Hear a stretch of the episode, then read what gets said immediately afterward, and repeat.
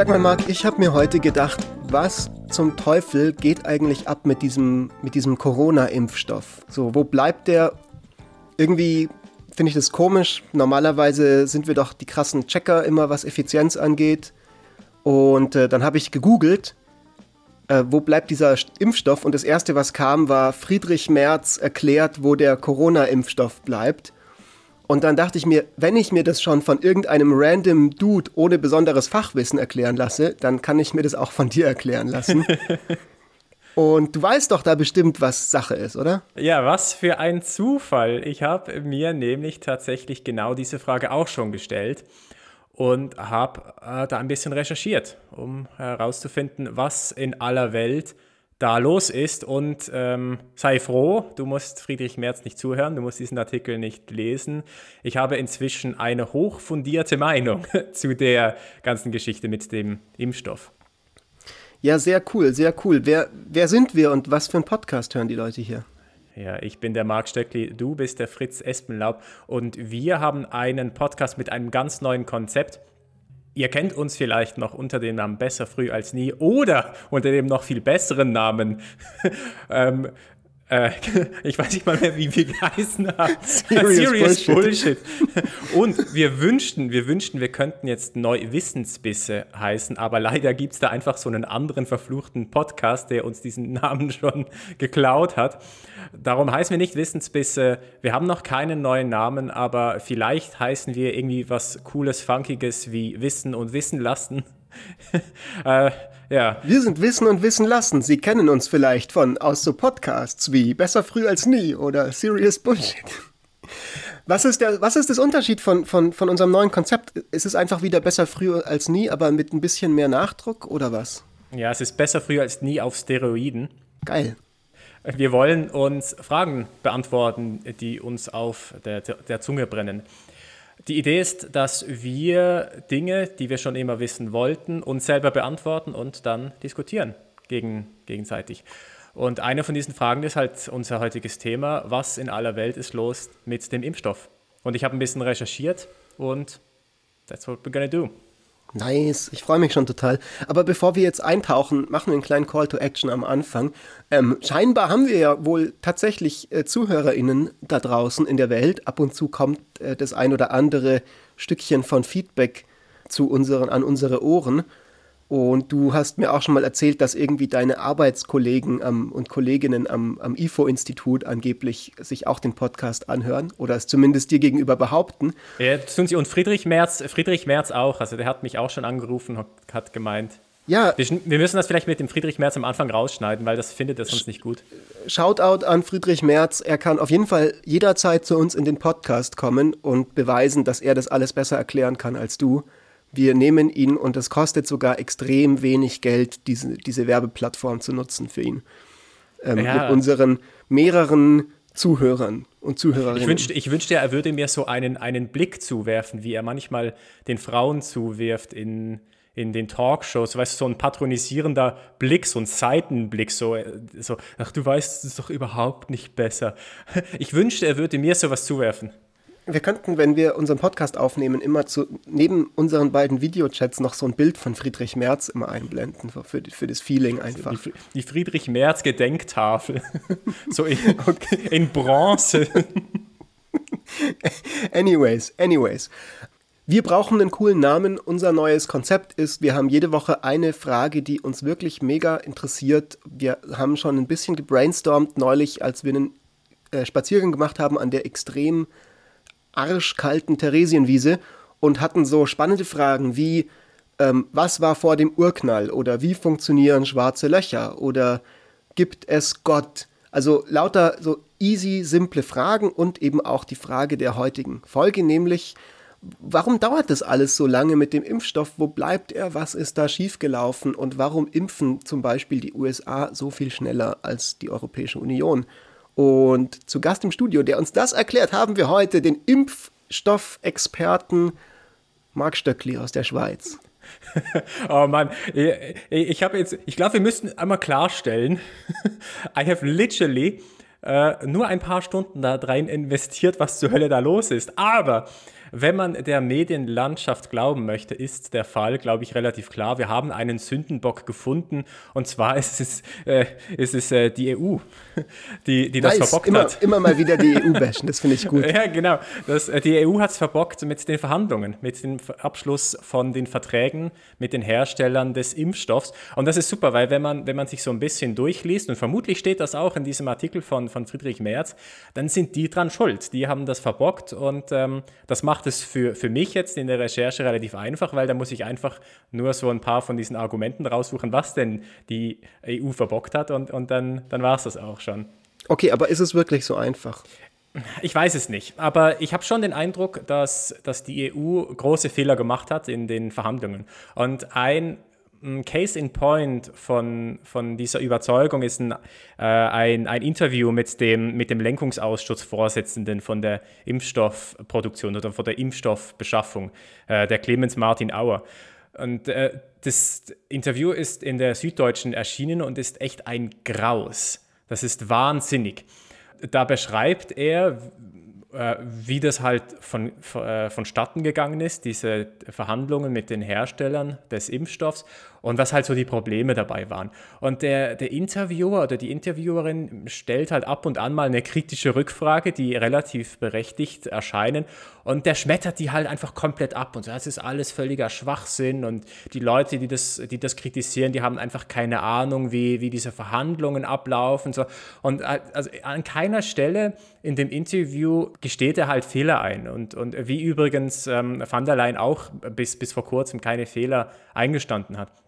Und das ist halt merkwürdig, weil es andere Länder anscheinend irgendwie hingekriegt haben, anständige Verträge zu unterschreiben. Wenn man sich die UK zum Beispiel anschaut oder die USA. Aber die EU scheint das einfach irgendwie Bock zu haben, aber gleichzeitig möchte man das halt auch nicht wahrhaben. Aber es könnte doch auch einfach sein, dass die EU sich an faire Spielregeln gehalten hat und andere Länder haben halt defected und haben irgendwelche komischen Klauseln in die Verträge eingebaut oder die gepressured so unterm Tisch, dass er das, wenn das jetzt eine UK-Firma ist, haben die denen halt gesagt, ey, entweder ihr liefert uns oder wir lösen euch halt auf oder was auch immer. Also ja, könnte man, könnte man denken. Woher wissen, also.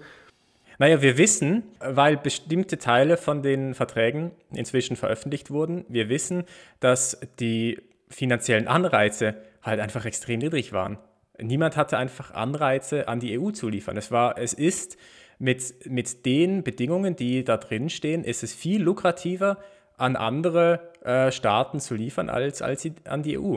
Die ähm, UK oder die, die USA sind bereit, viel höhere viel höhere Beträge zu bezahlen pro Impfdosis, als es die EU tut. Und dann ist es natürlich nicht verwunderlich, dass wenn man sich entscheiden muss, an wen gibt man jetzt den Vorrang, liefert man erst an die UK oder die USA oder an die EU, dann ist es nicht verwunderlich, dass man halt erstmal an die anderen liefert. Okay, aber lass uns das doch noch mal ein bisschen grundlegender aufschlüsseln. Du redest jetzt von finanziellen Anreizen in Verträgen. Wenn ich einen Vertrag mache mit meinem Vermieter zum Beispiel, dann habe ich da ja erstmal keine finanzielle Anreize in dem drin, in dem Sinne drin. So, da steht halt drin, ich zahle jeden Monat die Miete, sonst werde ich halt irgendwann rausgeworfen oder ich muss eben eine Kündigungsfrist haben und diese ganzen Geschichten. Wie genau sehen jetzt diese Verträge in der Pharmabranche aus? Was genau ist gemeint mit, also wird über diese Verträge dann auch geregelt, wie viel zum Beispiel die produzieren, was die dafür bekommen, an welchem Punkt die was bekommen und bedeutet finanzieller Anreiz dann, dass die auch einfach defekten können? Weil wenn jetzt zum Beispiel drin steht, hey, ihr liefert uns halt das und das bis dann und dann und die unterschreiben das, die Firmen, dann müsste das ja eigentlich reichen, so in einem normalen Vertragswerk so. Und das Problem ist ja, also quasi dann müsste die EU ja auch gesagt haben, okay, wir haben jetzt äh, eben abgeschlossen mit denen, dass wir eben bis dann und dann unseren Impfstoff bekommen. Und dann ist es ja eigentlich nicht mehr überraschend. Und jetzt ist es aber irgendwie doch für alle überraschend, dass der Impfstoff doch nicht kommt. So, irgendwas ist da schiefgelaufen genau. in der Kommunikationskette. Das hat die EU natürlich auch behauptet, dass, da, dass das ganz klar geregelt wurde und ganz klare Lieferfristen vereinbart wurden mit den Herstellern. Äh, jetzt ist aber halt inzwischen Teile von den Verträgen veröffentlicht worden und da, da zeigt sich halt ein ganz anderes Bild. Es wurde halt eben gerade nicht klar ausgemacht, was in welchem Umfang wann geliefert werden muss, was teilweise ja auch nachvollziehbar ist. Ich meine, man, man kann halt gewisse Dinge einfach nicht abschätzen. Man braucht einen gewissen Spielraum, man hat eine gewisse Unsicherheit, wann tatsächlich geliefert werden kann. Aber ein wichtiger Punkt, und das ist das, was du gerade auch jetzt schon angesprochen hast, ist, was sind die Konsequenzen? Was bedeutet das, wenn das Unternehmen halt nicht liefern kann? Und das Interessante ist, dass in dem Vertrag mehr oder weniger drin steht, dass wenn ihr nicht liefern könnt, dann müsst ihr begründen, warum ihr nicht liefern könnt. So, yay, okay, dann begründet man das halt und, und, und, und, und das war's halt. Wir hatten halt keine Lust. Ah, okay, ja. gut. ja, und wenn du, und wenn du jetzt halt, und, und, das, und das Problem war halt, warum ist man überhaupt zu einem Vertrag eingegangen? Ja, vermutlich, weil halt einfach die, die, der Preis zu niedrig war, weil die halt einfach nicht bereit waren, also die EU nicht bereit war, einen höheren Preis zu bezahlen. Und dann kriegst du halt so einen Vertrag. Und dann hat der Nicht bereit Hersteller, oder nicht in der Lage? Ja, nicht bereit. Warum sollten die nicht in der Lage sein? Die, die EU hat, hat genügend Vielleicht hat die EU nicht rechtzeitig, um den Vertrag zu verhandeln, irgendeine Art von Budget gehabt oder so? I mean, nee. I'm just asking questions. Also, das kann ich mir nicht vorstellen. Also, maybe, aber das kann ich mir nicht vorstellen. Also, wenn es an dem liegen sollte, ich meine, wenn, also, was, was jetzt schon an, an, an Asche in die Hand genommen wurde, um diese, um diese Krise zu bekämpfen, dann wird man wohl auch noch für einen Impfstoff ein bisschen Kohle locker machen können. Also, das kann ich mir nicht vorstellen, dass es an dem gelegen hat. Also, ich meine, im schlimmsten Fall musst du halt ähm, die, die Staatsverschuldung erhöhen, aber das, da, da sind wir so oder so schon dran. Naja, jedenfalls äh, klar, wenn, wenn jetzt du als, als Hersteller oder Herstellerin von einem Impfstoff weißt, dass, dass du eh nicht wirklich einen Gewinn machen kannst äh, mit, mit, diesem, mit diesem Impfstoff, und gleichzeitig hast du aber auch nicht wirklich ähm, schwerwiegende Konsequenzen, wenn du halt einen Lieferengpass hast, dann hast du auch null Anreiz zu verhindern, dass du, die, dass du einen Lieferengpass haben wirst. Beziehungsweise, wenn es halt darum geht, dass man neue Verträge oder Verlängerungsverträge oder whatever abschließt, dann werden natürlich die Kunden und Kundinnen bevorzugt, äh, die auch einen anständigen Preis dafür bezahlen. Die EU war einfach zu knausrig. Sie hat zu wenig Geld bereitgestellt und sie hat die Verträge einfach zu lange nicht abgeschlossen. Die, die EU hat zum Beispiel den Vertrag mit AstraZeneca drei Monate nach der UK abgeschlossen. Und der, die USA waren, glaube ich, noch mal früher dran. Und drei Monate Zeitverzögerung, das ist halt einfach extrem viel. So, das, sind, das bedeutet drei Monate früher anfangen zu produzieren oder später. Ich gucke mir ja gerade die Debatte äh, nicht so sehr an. Ich mache gerade wieder ein bisschen Medienfasten, was ich ja ab und zu mache, und Nachrichtenfasten. Und deswegen bin ich ganz froh darum, dass du dich jetzt da ein bisschen eingelesen hast für mich. Gibt es denn aktuell dann irgendeine Art von Debatte über, lass mal gucken, wer jetzt das verbockt hat und diesen Personen dann, dass es da irgendwelche Konsequenzen gibt, wenn es offensichtlich ein Versagen war von der EU? Ja, natürlich, aber ähm, die Ankläger sind halt die EU, die möchten jetzt halt mit, mit ähm, rechtlichen Konsequenzen drohen für diese Unternehmen. Die wollen jetzt halt sie bestrafen dafür, dass, dass es zu Produktionsausfällen kommt. Nein, aber ich meine, gibt es irgendwelche Stimmen, die sagen so, yo, das Team, das da verhandelt hat, diese Verträge oder die Leute, die dafür verantwortlich waren, dass es drei Monate verzögert wurde, die sollten jetzt einfach mal gefeuert werden so? Oder waren die Volks gewählten Volksvertreter für, letztendlich dafür ver verantwortlich und deswegen ist da gerade kein, keine Debatte? Die, die, Kritik, die Kritik I mean, they're just like they're already doing this job and so who cares anyways? Ne, die Kritik ist, ist riesig. Also ich, ich bekomme das jetzt vor allem halt über Twitter mit und in meiner Twitter-Bubble sind hauptsächlich Ökonominnen und Ökonomen und die sind entsetzt von, von wie das abgelaufen ist, wie man, wie diese Verträge verhandelt wurden. Das ist ein absolutes Unding. Also auch, also äh, anscheinend ein, ein Punkt, der dann bei den Verhandlungen aufgekommen ist, ist, dass die, die Hersteller, ich glaube, das war dann der Impfstoff von, ähm, von Pfizer, war, war ein Punkt, dass, der, dass die Staaten eine Haftung übernehmen sollen, falls es, irgendwelche, falls es irgendwelche Komplikationen gibt, irgendwelche Impfschäden gibt. Und normalerweise ist halt der Hersteller dafür verantwortlich. Wenn irgendwas passiert, dann muss er dafür gerade stehen. Und jetzt aber in Anbetracht der, der Situation kam halt die Frage auf, wäre es möglich, dass halt die Staaten auch Teil von, von diesen Verpflichtungen übernehmen. Und in so einer Situation muss man halt einfach teilweise auch sagen, okay, gut, tun wir, weil es uns einfach wichtiger ist, in dieser Situation möglichst schnell einen Vertrag abschließen zu können, als jeden, jeden Cent zweimal umzudrehen und je, ja dafür zu sorgen, dass man möglichst wenig Kohle dafür ausgibt. Und das, das wird, glaube ich, schon kritisiert, dieses, dieses knausrige Verhalten. Das, das kritisieren jetzt die klugen Ökonomen, die sich auskennen und die Rechnungen angestellt haben, wie du und deine IFO-Kollegen, wo im Endeffekt dann das Ergebnis war, es gibt keinen Kostenpunkt, der zu hoch ist, quasi. Aufgrund der ähm, negativen Auswirkungen auf die Gesamtwirtschaft ist, ist es im Prinzip, das wird immer teurer sein als jeder conceivable Preis für diesen Impfstoff. Ja. Und selbst wenn du 90 Prozent des Impfstoffs, für den du zahlst, ungenutzt wegschmeißen musst, weil er dann doch nicht zugelassen ist oder doch nicht ähm, ähm, nützlich ist, dann lohnt sich trotzdem für die restlichen 10 Prozent, die funktionieren, mit denen du dann deine Bevölkerung irgendwie am Ende vielleicht schneller impfen kannst. Alles gut und recht, aber wenn jetzt die klugen Ökonomen das wissen, warum wissen das dann, also warum wurde das dann trotzdem anders entschieden? So, also ist es vielleicht einfach so ein Fall von im, Hin im Nachhinein ist man da immer schlauer oder wo ist da, also wenn wir jetzt mal quasi so Principle of Charity mäßig für die, das, für die politischen Entscheidungsträger versuchen uns das vorzustellen, so was ist der Best Case, wie das jetzt, wie, wie, wie so ein Blunder passieren konnte? Naja, wenn, wenn das halt tatsächlich so wäre, dass man, mal angenommen, es gibt zehn potenzielle Hersteller und Herstellerinnen von Impfstoff, äh, man finanziert alle zehn durch, man kauft Impfstoff in großen Mengen von diesen Herstellern, aber nur einer schafft es am Ende und die anderen schmeißt man weg. Dann musst du halt als Politiker oder Politikerin dafür gerade stehen. Weil was die Leute sehen, was die, was die Wahlbevölkerung sieht, ist, die Regierung hat gerade unendlich viel Geld ausgegeben für neuen Impfstoffe, die nichts bringen. Und warum hat man nicht ein bisschen länger gewartet, bis sich herauskristallisiert hat, welcher von diesen zehn denn tatsächlich vielversprechend ist und hat dann nur in diesen investiert?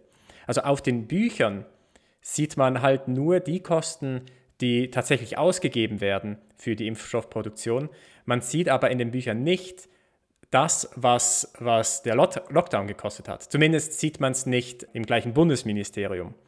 Also das, das eine ist dann irgendwie genau das, das Finanzministerium und das andere ist das Wirtschaftsministerium und, und, und die ähm, interagieren miteinander oder interagieren nicht miteinander. Gut, aber für sowas hat man ja das Bundeskanzleramt, dass das genau solche Sachen miteinander abwägen kann dann. Ja, aber dann hast du halt immer noch die EU.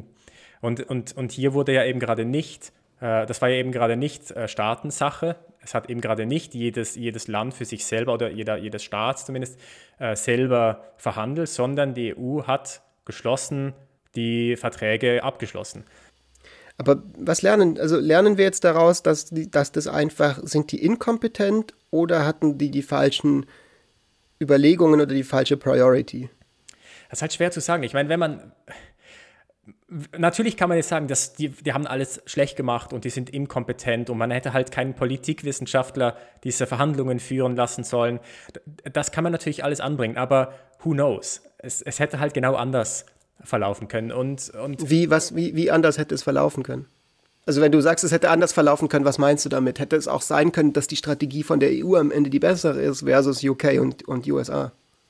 Jetzt vielleicht, vielleicht äh, stellt sich tatsächlich raus, dass die UK oder Israel oder die USA viel zu viel Geld ausgegeben haben für diesen Impfstoff und, und dass die EU eigentlich ganz klug war dabei. Ich meine, ein, ein Punkt, den, den man halt auch noch machen muss, ist, es ist ja, oder die Ökonomen und Ökonominnen gehen davon aus, dass es nicht einfach nur ein Kuchenstück ist oder ein großer Kuchen, den es zu verteilen gibt. Und dann kriegt halt die Person oder das Land das Kuchenstück, der oder die halt mehr bezahlt, sondern die Ökonomen und Ökonominnen gehen davon aus, dass wenn man mehr bezahlt, der Kuchen auch größer wird.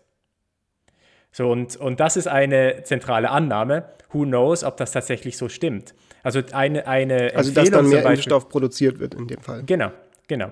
Dass, dass die Unternehmen dann einen Anreiz haben, tatsächlich alles zu tun, was in ihrer Macht steht, um mehr zu produzieren. Weil wenn die einfach, wenn die keinen Gewinn dabei haben, warum sollten sie das auch tun? Warum hatten die Unternehmen nicht so oder so einen Anreiz? Also ist es nicht aus Unternehmensperspektive irgendwie klar, dass Impfstoff gerade die Hot Commodity schlechthin ist und egal wie viel du produzierst, es wird dir immer alles abgekauft werden. warum ist dieser, warum funktioniert dieser Incentive nicht? Warum brauchen die überhaupt Verträge? Warum, warum produzieren die nicht einfach unglaublich viel und wissen, dass sie eh alles verkaufen werden am Ende? Ja, eben, wenn dir, wenn dir halt die EU praktisch nichts gibt pro Impfdosis, dann und, und du fast keinen Gewinn darauf machst, oder ich glaube sogar teilweise überhaupt keinen Gewinn darauf machst, dann warum solltest du mehr produzieren? Und ein Vorschlag zum Beispiel von, von dem Präsidenten des IFO-Instituts, von Clemens Fußt, war, dass man Prämien zahlen soll für äh, jede Impflieferung, die früher kommt als, als bisher angekündigt. Genau mit der Hoffnung, dass, dass dann die Unternehmen alles tun, was in ihrer Macht steht, um früher zu liefern. Und wenn sie halt nicht früher liefern, dann kriegen sie halt keine Prämie. Das heißt, als, als, als Staat ist es, nicht, äh, ist es dann nicht teurer, wenn sie nicht tatsächlich einen größeren Kuchen dadurch haben. Aber wenn sie es schaffen, einen größeren Kuchen zu erreichen, dann würde sich das halt lohnen. Aber das ist halt eine der zentralen Annahmen. So, das ist eigentlich das, wovon alle Ökonomen und Ökonomen ausgehen. Es gibt eine positive Elastizität. Wenn wir mehr Geld bereit sind auszugeben für diesen Impfstoff, dann wird im Ganzen auch mehr da sein. Also es ist nicht nur einfach ein Verteilungskampf, wer kriegt wie viel von dem Kuchenstück. Wenn das so wäre, dann wäre es natürlich eine ganz andere Situation. Inwiefern? Weil dann, wenn es tatsächlich einfach nur darum ginge, dass, dass der Kuchen aufgeteilt werden muss, dann könnte man vielleicht sogar ähm, der UK oder Israel oder den USA einen Vorwurf machen, dass sie diesen Impfstoff weggekauft haben und unsolidarisch waren. Aber ich glaube nicht, dass das der Fall ist. Ich glaube nicht, dass, dass der Kuchen fix ist. Und, und das ist ja auch so ein bisschen das Argument, warum die EU als Ganzes verhandelt hat und nicht jedes, jedes, jeder Staat für sich alleine, weil man halt verhindern wollte, dass, dass die Staaten, die dann eine bessere Verhandlungsposition haben, also die ein höheres eine höhere Wirtschaftsleistung haben, insbesondere Deutschland dann, dass die dann verhältnismäßig mehr von dem Impfstoff erhalten als die anderen. Aber das würde doch, wenn ich dich jetzt richtig verstehe, sagst du, aus ökonomischer Perspektive macht dieser Solidaritätsgedanke in dem Fall keinen Sinn. Weil wenn man jetzt gesagt hätte, alle verhandeln so wie getrennt voneinander, also wie UK und so weiter, und manche von denen hätten einfach besser und schneller verhandelt und Deutschland hätte gesagt, so, okay, liebe AstraZeneca-Firma, wir geben euch alles Geld, was ihr haben wollt. Ballert mal. Und dann hätten die geballert und dann wäre quasi, dann wären die Produktionskapazitäten früher ausgebaut worden und davon hätte dann auch Portugal und sonst jemand profitiert. Und möglicherweise hätten auch die Leute in Frankreich davon profitiert, wenn in Deutschland schneller eine, schneller durchgeimpft wird, weil dann auf die Art und Weise schon mal zumindest aus dieser Richtung man sich nicht mehr Sorgen machen muss um Einreisende und um neue Infektionen und dann können die da wieder fleißig produzieren und äh, äh, ähm, wieder eine Wirtschaftsleistung so ein bisschen ankurbeln und Franzosen, was weiß ich, einstellen und wenn die dann rübergehen, dann können die da auch geimpft werden oder was auch immer. Also würdest du sagen, dass dann da quasi aus, aus, deiner, aus deiner Warte als Ökonom heraus äh, hat sich die EU mit ihrem Solidaritätsprinzip da jetzt selber ins Bein geschossen? ist halt schwer einzuschätzen. Das Problem ist aus meiner Sicht, dass man das nicht bemerkt oder nicht wahrnimmt, wenn der Kuchen größer wird. Was man aber wahrnimmt, ist, dass, gehen wir jetzt mal davon aus, jedes, jedes, jeder EU-Staat verhandelt selber und Deutschland aus irgendwelchen Gründen erhält einen viel größeren Anteil gemessen an der Bevölkerung als Spanien zum Beispiel oder Italien oder Frankreich oder whatever. Was, was dann entsteht, ist natürlich eine Diskussion darüber, warum jetzt Deutschland mehr Impfstoff bekommt als andere Staaten. Und da kann man natürlich darauf verweisen, dass dadurch, dass man das gemacht hat, dadurch, dass man diesen Wettbewerb hatte, auch innerhalb von der EU, dass dadurch der Kuchen größer wird und alle besser dastehen, als sie, als sie dagestanden wären, hätte man, hätte man das zentralisiert. Das, das nimmt man halt nicht wahr. Das ist das Gleiche ist halt auch mit, mit dem Wirtschaftswachstum. Ne? Wenn man sagt, okay, wir, wir sorgen dafür, dass wir ein hohes Wirtschaftswachstum haben, aber wir nehmen halt dafür in Kauf, dass es zu Ungleichheit kommt.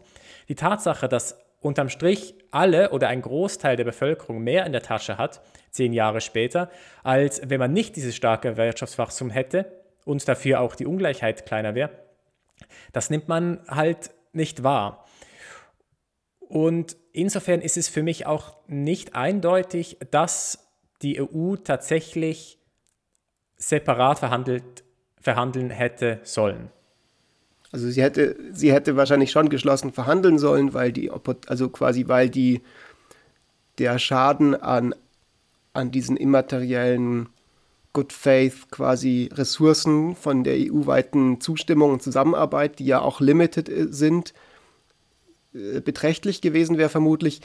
Das heißt, sie hätte schon geschlossen verhandeln sollen, nur eben halt besser ja, geschlossen und ja. besser verhandeln sollen, ja. de facto.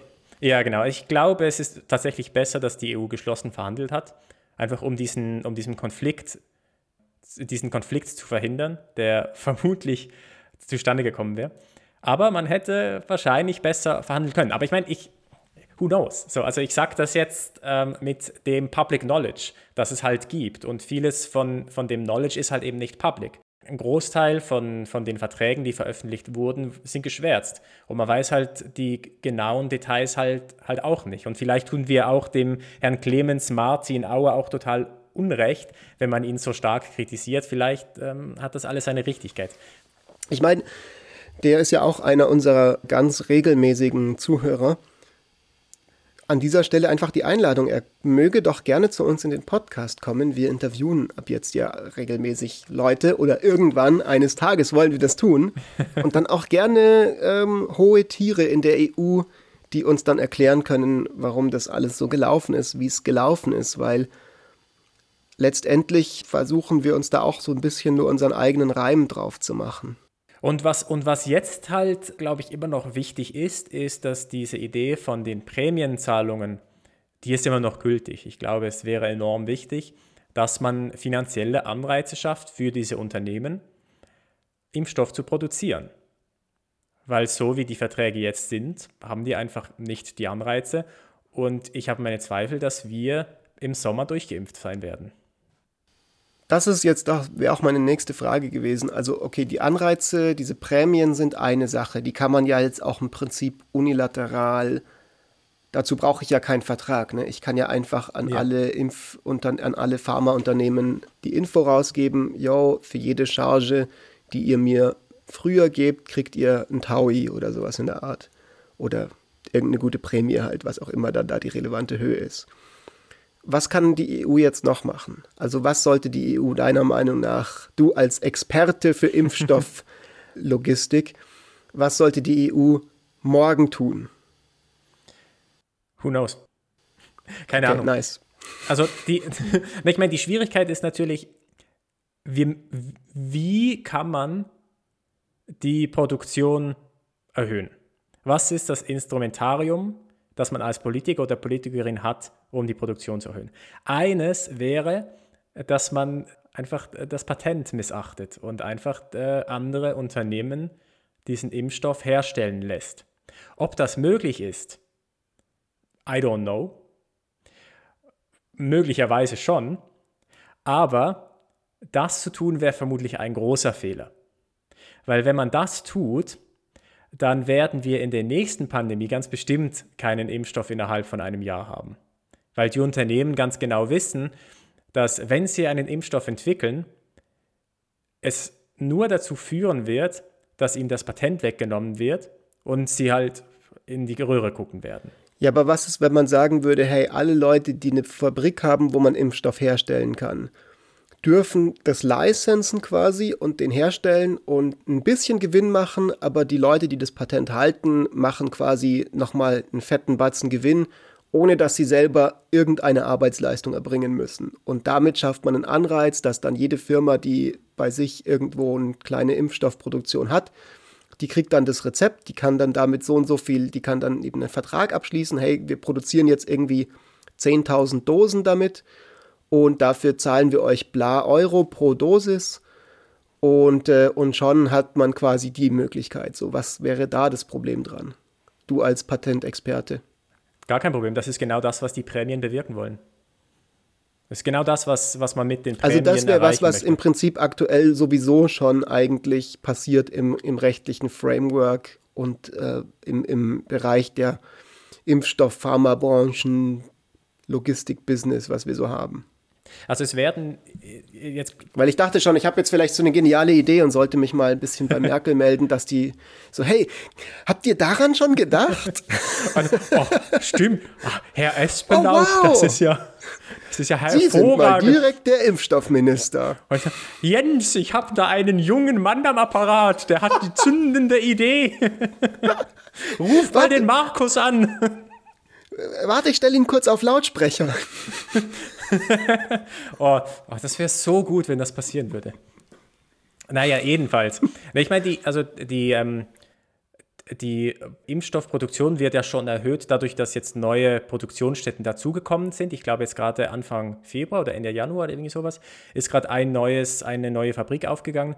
Und irgendwo habe ich mal im en passant was davon gelesen, dass ein Impfstoffhersteller seine Fabrikhallen zur Verfügung stellt, um, um eben genau dazu zu sorgen, dass halt die Infrastruktur genutzt werden kann, um neue Impfstoffe zu produzieren. Und das ist genau das, was die, was die Prämien beabsichtigen. Die Prämien sollen genau Anreize schaffen, dass die Hersteller von diesen Impfstoffen genau das tun, dass sie abklappern, hey, wo können wir noch mehr Impfstoff produzieren? Was sie im Moment nicht machen, weil sich das finanziell nicht lohnen würde, weil die, die Besitzer von diesen Fabrikhallen, die wollen natürlich auch ein bisschen Geld sehen dafür, dass sie, dass sie ihre Konkurrenz produzieren lassen in ihren Hallen. Aber können wir nicht ähm, die moralisch alle dann schon ein bisschen dafür schämen, dass sie ja. tatsächlich jetzt daran Geld verdienen wollen an so einer Pandemie und nicht einfach sagen, yo, wir retten jetzt einfach krass viel Leben, wenn wir das jetzt alles machen und machen das einfach, weil wir halt Leben retten wollen?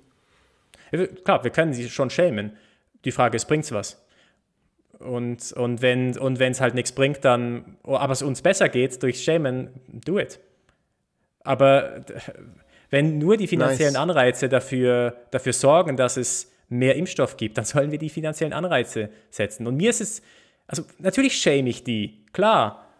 Ich meine, what the Aber fuck? wir könnten doch auch einfach irgendwelche Gesetze erlassen, dass wenn die jetzt nicht bis Ende des Monats so und so viel Impfstoffdosen produziert haben, dann wandern die alle in den Knast. Dann, dann äh, kriegen die von allen einen Anruf von Friedrich Merz. Jeder einzelne Oder CEO sie kriegen, sie, sie werden mit so einem, mit so einem Klöppel wird ihnen irgendwie so auf den Hinterkopf gehauen, dreimal oder so. Von Friedrich Merz. Genau.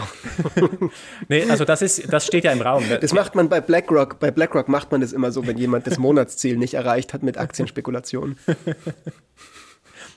Also die, das steht ja schon zur Diskussion, dass man halt eben gerade juristisch jetzt vorgehen soll. Äh, gerade bei, bei AstraZeneca, die, die halt, wo es halt zu Engpässen gekommen ist, dass man die zur Rechenschaft zieht. Und das kann man natürlich machen, wenn man will. Man kann die shamen, man kann die äh, morally blamen, man, man kann die äh, juristisch das nachverfolgen. Aber das sorgt halt nicht dafür, dass, dass mehr produziert wird. Bei den, äh, bei den ähm, juristischen Androhungen Natürlich kann es sein, dass die deswegen mehr produzieren, weil sie Angst haben, dass sie sonst verklagt werden. Maybe. Aber ich kann mir nicht vorstellen, dass das zielführender ist, als wenn du finanzielle Anreize gibst. Insbesondere für die nächste Pandemie. Wenn, wenn die wissen, in den, keine Ahnung, in 10 Jahren, 20 Jahren, wenn die nächste Pandemie kommt, wenn die wissen, dass durch das Produzieren und, und Erfinden von einem Impfstoff kriegt man nur Scherereien mit der Justiz, dann haben die doch keinen Bock auf den Scheiß. Hätte ich auch nicht. Wenn, ey, wenn Aber wir müssen dann, nein, nein, nein, nein, nein, wir müssen in dem Fall einfach ein zweites Gesetz erlassen, wo drin steht, dass wenn sie, wenn sie keinen Impfstoff produzieren, dann kriegen sie noch mehr Gefängnisstrafe. ich glaube, du beschreibst relativ gut, wie Planwirtschaft funktioniert. And it fucking is a good idea. Ja, ja ich meine, das ist, wenn man zum Beispiel äh, die, die, ähm, The Great Leap Forward in, in China in den, was war das, 70er, 80er Jahre, 60er Jahre äh, mit, mit der Kulturrevolution. Das ist genau das, was man gemacht hat. Ähm, man, man hat Gesetze erlassen, dass man so und so viel produzieren muss. Es gab Bestrafungen. Ja, wir befehlen den Leuten einfach, dass sie bitte produktiver sein sollen, gefälligst. Ja, and, and millions died. Millionen sind verhungert. So, das, so jetzt, das funktioniert in der Regel nicht. Ja, aber der Kapitalismus hat noch viel mehr umgebracht, Marc. well. Ah, das wäre auch mal was für eine andere Folge von Quality Knowledge beziehungsweise Wissen und Wissen lassen. Diese ganzen, dass wir uns mal mit diesen ganzen Argumenten beschäftigen, die immer sagen, der Kapitalismus ist so schlecht und so. Äh, ich, ich, ich finde, die kommen irgendwie regelmäßig und die halten sich halt auch so gut. Und das wird immer mehr so irgendwie so fashionable Knowledge, dass man sagt so, ja, und übrigens, man, wir müssen den Kapitalismus auch irgendwie dismanteln und so. Und die einzigen, die den noch gut finden, sind halt entweder so, so BWL, ähm, FDP, Justusse so und halt irgendwie du und ich und so andere Leute, die irgendwie Economics studiert haben. In Defense of Capitalism müssen wir mal eine Folge machen. Ich habe ähm, also ich habe eigentlich den Eindruck, dass, dass viele Leute schon immer noch hinter dem Kapitalismus stehen und aber gleichzeitig, also wir haben natürlich Schwierigkeiten, der, die der Kapitalismus mit sich bringt, das ist klar. Und, aber gerade in so einer Krise wie jetzt zeigt sich halt einfach, dass der Kapitalismus schon relativ mächtig ist. Wobei einer ja, der großen sagen, ich mein... Gegenspieler, einer der großen Gegenspieler China, macht das natürlich auch enorm gut. Das ist übrigens extrem interessant, ähm, wie erfolgreich grundsätzlich mit, in, in Sachen Wirtschaftswachstum China ist obwohl die eine relativ autokrate Regierung haben. Das ist durchaus, durchaus verwunderlich. Wenn wir nochmal zum Impfstoff zurückkommen, was ist denn da eigentlich gerade die, die, die, die Lage in China? Also Russland hat ja seinen Sputnik und so, aber ja. was geht bei China? Kaufen die jetzt auch irgendwie von AstraZeneca und von diesen ganzen westlichen Produzenten? Hey, hey das ist mega Oder brauchen lustig. die einfach keinen Impfstoff, weil bei denen gibt es kein Corona mehr und nee, die äh, sind einfach, haben das so geregelt. Also die haben tatsächlich das relativ unter Kontrolle, aber die haben ihre eigenen Impfstoffe. Also ich meine, das habe ich jetzt nicht ironisch gemeint, sondern halt, die haben tatsächlich, also die, die machen da ja, die können ja wieder Partys machen da überall. Ja, also richtig ja. so, so fucking, die Clubs und Diskos sind voll, weil die halt einfach sich, sich weil die halt einfach so krass gut den Virus unter, äh, unter Kontrolle gebracht haben. So früh. Ja. Also das finde ich extrem spannend. Der China hat, ich glaube, auch drei oder so Impfstoffe entwickelt, die sie verimpfen. Und Russland hat ihren Sputnik, der zumindest nach eigenen Angaben auch eine Effektivität von, glaube ich, 90 Prozent hat. Aber über das liest man oder hört man ja bei uns eigentlich relativ wenig. Und ich habe, also als das rausgekommen ist in, in Russland mit der Sputnik-Impfung, habe ich das relativ belächelt, weil man irgendwie denkt, ja, das ist eh nur Propaganda. Aber ich habe den Eindruck, dass man das bei uns im Westen überhaupt nicht auf dem Schirm hatte, dass es andere Länder gibt, die einfach schon relativ weit vorne sind in der Entwicklung des Impfstoffs. Allen voran halt eben Russland und China. Und man aber halt auch aus politischen Gründen nicht möchte diesen Impfstoff beziehen von diesen Ländern. Was merkwürdig ist, ich meine, warum gehen wir nicht auf China zu und versuchen, diesen Impfstoff zu beziehen? Weil dann die Kommunisten halt gewonnen hätten. Ja. Und das geht nicht. Darum, ne, das war auch ein smarter Schachzug, das Sputnik zu nennen, diese Impfung. Damit auch ja kein Amerikaner dieses Ding will. Okay, auf jeden Fall alles sehr interessant.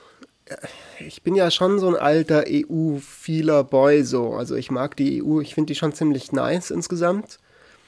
Aber es ist halt, sie macht es einem echt nicht leicht manchmal. Also das ja. ist doch schon irgendwie eine komische Sache, die da passiert ist. Und eigentlich wäre jetzt so die Vermutung, dass da doch eigentlich schon auch kompetente Leute da sind. Und es ist für mich jetzt zumindest als normalen, normaler Konsument der EU, sage ich mal, also als normaler Bürger, halt mega komisch zu sehen, dass die fucking Engländer mit ihrem scheiß Brexit, ja, wo wir uns alle so drüber lustig gemacht haben, ha, sind die blöd, die gehen aus der EU raus, das ist doch voll blöd für die und so, hö, hö, hö, guck mal, die sind auch alle, die Leute, alle, die für Brexit gestimmt haben, sind auch alles nur so, so Unterschichts-Heinis ähm, und so. Die werden da jetzt auf ihrer Insel total eingehen und in zehn Jahren ist es halt voll das Wasteland da irgendwie und dann wollen sie wieder in die EU kommen. Auf einmal haben die voll die krass kompetenten Verhandler und wir haben voll die unkompetenten Verhandlerinnen und Verhandler. Was geschieht? Ja. Das ist doch blöd. Die sollen mal aufhören, irgendwie Erfolg zu. Also die sollen mal aufhören, auch mal gute. Die sollen ab jetzt nur noch schlechte Sachen machen können, bitte. Weil ja, die sind ja aus der EU rausgegangen. Man, man, muss aber auch sagen, ich meine jetzt äh, gerade die Schweiz zum Beispiel, die sind jetzt auch nicht besser dran als die EU äh, mit Impfen. Also das sind, ich habe ah, okay, das ist gut glaub, zu hören. ich glaube, aktuell ist eine halbe Million Personen geimpft. Die Schweiz hat eine Bevölkerung von, glaube ich, acht Millionen. Also die sind ungefähr so weit wie, wie Deutschland auch, also nirgends. Okay, aber das ist doch, das ist doch schon mal auch irgendwie beruhigend für mich als Konsument der EU, dass eben auch die Schweiz, die ja im Prinzip aus Gold und Schokolade besteht, es nicht geschafft hat, die finanziellen Anreize zu setzen, für die Impffirmen auch in die Schweiz zu liefern. Und wenn die Schweiz keine finanziellen Anreize setzen kann, dann muss man sich, glaube ich, als EU auch nicht, auch nicht traurig sein, wenn man es auch nicht geschafft hat. Ja, oder keine Anreize setzen will, zumindest. Aber klar, ich meine, Point so. taken, ich, Point taken, ich meine, die, die UK hat sicher Glück gehabt, jetzt in dieser Situation, dass sie, dass sie nicht Teil von der EU waren, in, in dem Punkt. Aber langfristig denke ich schon, dass es denen ziemlich um die Ohren fliegen wird, dass sie ausgetreten sind. Ich meine, gerade der ganze Finanzplatz, das, das wird wahrscheinlich jetzt alles abwandern, irgendwie nach, keine Ahnung, Belgien oder weiß auch nicht. Ja, aber wer weiß, vielleicht sehen jetzt die ganzen Finanzleute so, oh damn, guck mal, die Engländer sind doch krass kompetent, die machen jetzt wieder doch irgendwie ihr Empire und ihren British irgendwie Spirit, so Churchill-mäßig. Äh, dann gehen wir doch wieder dahin, weil offensichtlich hat es die EU nicht drauf. Aber wenn du halt äh, den EU-Binnenmarkt anzapfen möchtest, dann bist du wahrscheinlich besser bedient, wenn du in der EU sitzt. Aber who knows? Keine Ahnung. Ich glaube, alles, also die ganzen ökonomischen Modelle, die wir haben, die sprechen alle dafür, dass es massive Vorteile hat, Mitglied der EU zu sein. Oder bilaterale Verträge zu haben, so wie das zum Beispiel die Schweiz hat mit der EU. Ich glaube, die Schweiz steht tatsächlich besser da ökonomisch mit diesen Verträgen, weil sie praktisch alle Vorteile hat, aber trotzdem jederzeit halt Cherry-Picking betreiben kann. Also was heißt jederzeit, nicht jederzeit. Also die Verträge sind so angelegt, dass man halt eben nicht jederzeit Cherry-Picking betreiben kann, aber man kann halt, man kann diese Verträge aufkündigen, wenn man möchte und neu verhandeln. Ich glaube, das ist eine gute, ein guter Abriss für heute, den wir jetzt mal so gemacht haben. Einmal ein bisschen pseudo-expertenmäßig durch dieses Impfthema durchgewalzt. Ich finde das ein, ein sehr guter, vielversprechender Anfang von unserem neuen Podcast-Konzept wo wir jede Woche immer über Themen reden, von denen wir auch nicht mehr Ahnung haben als andere Leute, viel weniger Ahnung als, als sehr viele Leute tatsächlich, aber die uns trotzdem irgendwie interessieren und wo wir halt irgendwie sagen, so hey, komm, irgendwie wollen wir uns damit mal beschäftigen. Und wenn wir uns eh schon beschäftigen, können wir auch damit gemeinsam mal drüber quatschen und dann können wir das auch aufnehmen und als Podcast veröffentlichen. Und ähm, wenn ihr da draußen der Meinung seid, das ist totaler Quatsch, bitte macht sowas nie wieder, macht was ganz anderes, ich habe eine total gute Idee, macht äh, das und das, dann schreibt uns das bitte. Auf Twitter findet ihr den Mark at Mark Stöckli mit OE geschrieben und mich at Fritz-Espenlaub. Da könnt ihr uns anschreiben. Our DMs are open. Falls ihr kein Twitter habt, solltet ihr euch Twitter holen, weil es ist schon auch nicer Scheiß tatsächlich. Und wenn man viel Freizeit hat, dann kann man die reduzieren, indem man auf, auf Twitter äh, geht. Und auf einmal hat man dann doch wieder weniger. Das ist auch gut. Und ansonsten schreibt ihr uns halt eine E-Mail an fritz.espenlaub.outlook.com und an mark.christian.stoikli.gmail.com. Um, wie ich alles weiß heute. Ja, geil. Außerdem solltet ihr eine Maske tragen, weil mit dem Impfstoff, wie ihr jetzt gehört habt, dauert das noch eine ganze Weile. Ihr solltet euch menschlich sauber verhalten, wie mein Opa immer gesagt hat. Also ähm, benehmt euch und seid brav und schaltet nächste Woche wieder ein, weil da geht es vielleicht um schwarze Löcher oder irgendwie was, was überhaupt nichts mit äh, den kleinen Alltäglichkeiten der Welt hat, zu tun hat, in der wir uns befinden. Ich bin gespannt drauf und ähm, bis, bis nächste Woche. Übernächste Woche. Wir machen jetzt zweiwöchig. Das haben wir gar nicht ja, genau, gesagt. wir machen zweiwöchig. Ja, das verpacken Fritz wir jetzt mal hier so ganz am Ende für nur die Superfans, so als, als Info, ganz zum Schluss. Der Fritz hat ja einen zweiten Podcast und es wird ihm einfach zu viel, weil es gibt ja diesen ach so tollen Commander-Kompass, den er noch bespielen muss.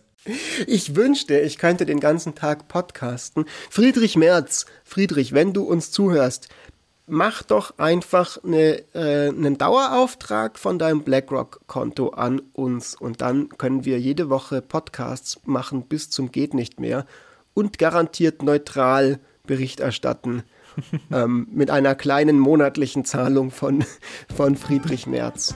Das wär's doch. Ja, wir, wir können träumen. Fritz, es hat mich gefreut. Bis übernächste Woche. Ciao, ciao. Ciao.